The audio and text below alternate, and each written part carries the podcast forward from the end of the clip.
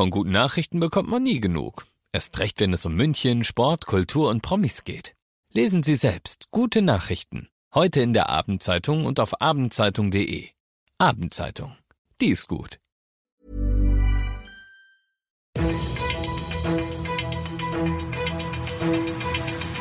95 5 Charivari. Das München Briefing. Münchens erster Nachrichtenpodcast. Mit Christoph Kreis und diesen Themen. 320.000 Münchner zahlen gefährlich viel Miete und das offizielle Stadtportal im Internet verstößt gegen das Grundgesetz.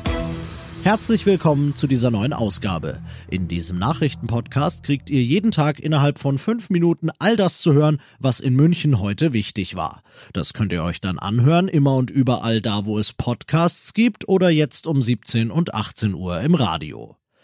Beim Mieterverein München haben sie eh schon lange Sorgenfalten, denn dass der Münchner Wohnungsmarkt überhitzt und überlastet ist, das ist ja nichts Neues. Aber die Zahlen von heute, die sind dann doch bedenklich. Eine neue Umfrage des Vereins zeigt, 40 Prozent aller Münchner Mieter, und das sind immerhin 320.000 Leute, zahlen für ihre Wohnung gefährlich viel. Gefährlich deshalb, weil 30 Prozent vom Nettoeinkommen als gerade noch verträglich gelten und sie zum Teil deutlich über dieser Marke liegen. Erstes Problem. Zweites Problem, Eigenbedarf.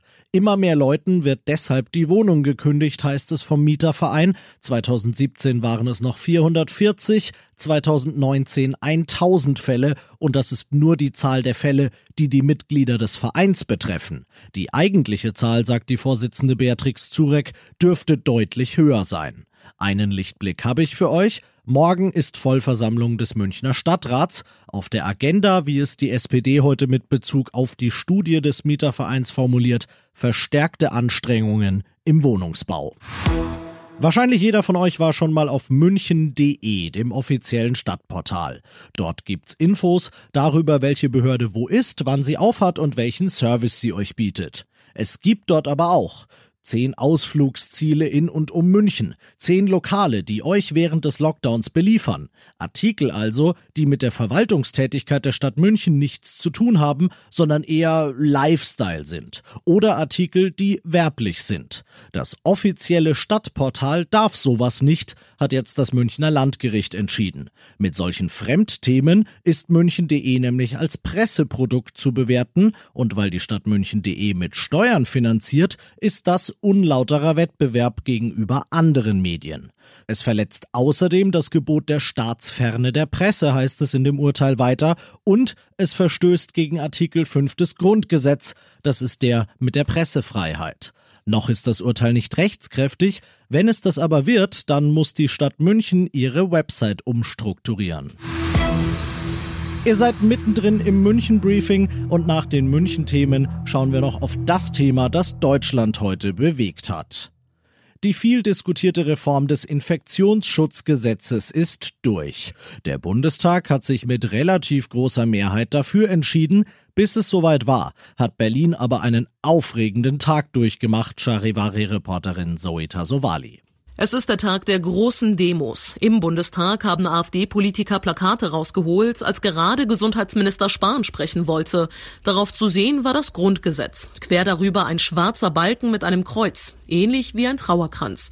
Und auch draußen bei den Demos ist es laut, unruhig und chaotisch. Am Vormittag lief noch alles ruhig ab, dann haben sich die Ereignisse überschlagen. Die Polizisten werden heftig beschimpft und angegriffen. Bis diese aggressiven Corona-Proteste aufgelöst werden, kann es laut der Polizei noch dauern. Die Reform des 20 Jahre alten Gesetzes, das noch keine Worte wie Abstand und Masken kennt, soll künftige Corona-Maßnahmen der Bundesregierung auf rechtssicherere Füße stellen. Kritiker sagen, dass die Regierung so zu viele Eingriffsmöglichkeiten in unsere persönliche Freiheit bekommt. Noch hat die Reform erst eine Hürde genommen. Es steht noch die Zustimmung des Bundesrates aus. Dort sitzen die Vertreter der Länder und die könnten die Reform aus Angst bei künftigen Entscheidungen übergangen zu werden, natürlich noch kippen. Und das noch zum Schluss. Jogi Löws Schicksal scheint sich am Münchner Flughafen entschieden zu haben. Nach der historischen 0 zu 6 Klatsche der Nationalelf gegen Spanien gestern hat der Bundestrainer dort ein ernstes Gespräch mit Teammanager Bierhoff und DFB-Präsident Keller führen müssen. Letzterer veröffentlichte auf der Website des DFB dann ein Statement, in dem er sagte, die Mannschaft könne an diesem herben Rückschlag wachsen, wenn die richtigen Schlüsse gezogen würden. Die Worte Löw, Rücktritt oder Entlassung fallen nicht. Es scheint also so, als dürfte Löw zunächst mal noch derjenige bleiben, der diese Schlüsse ziehen soll. Ich bin Christoph Kreis, ich wünsche euch einen schönen Feierabend. 95 5 Charivari, das München Briefing. Diesen Podcast jetzt abonnieren bei Spotify, iTunes, Alexa und charivari.de. Für das tägliche München Update zum Feierabend. Ohne Stress, jeden Tag auf euer Handy.